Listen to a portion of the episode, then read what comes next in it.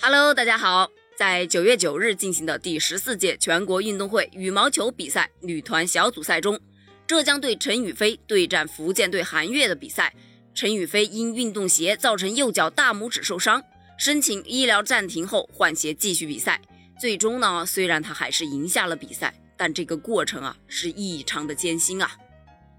根据 BWF 世界羽毛球联合会官方消息来看。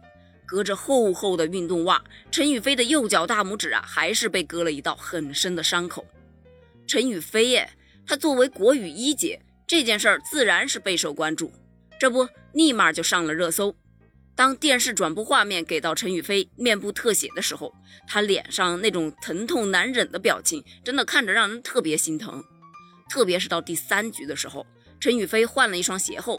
他是加快了出球速度，遇到机会便干净利落的得分，毫不恋战，忍住疼痛是艰难赢下了这场比赛，也帮助浙江队大比分三比零战胜了福建，获得了小组头名。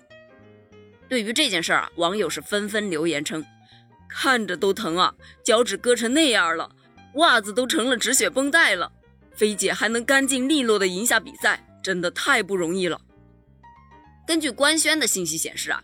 今年浙江羽毛球队参加全运会的战袍啊，由品牌李宁赞助。要知道啊，陈雨菲受伤时穿着的鞋子型号，从外观上判断或为今年的新款。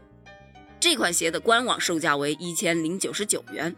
产品介绍显示啊，其使用了一种特殊的鞋头耐磨材料，特别应用于鞋面的脚趾处，宣称啊可以防止鞋面过早磨损，从而延长鞋的使用寿命。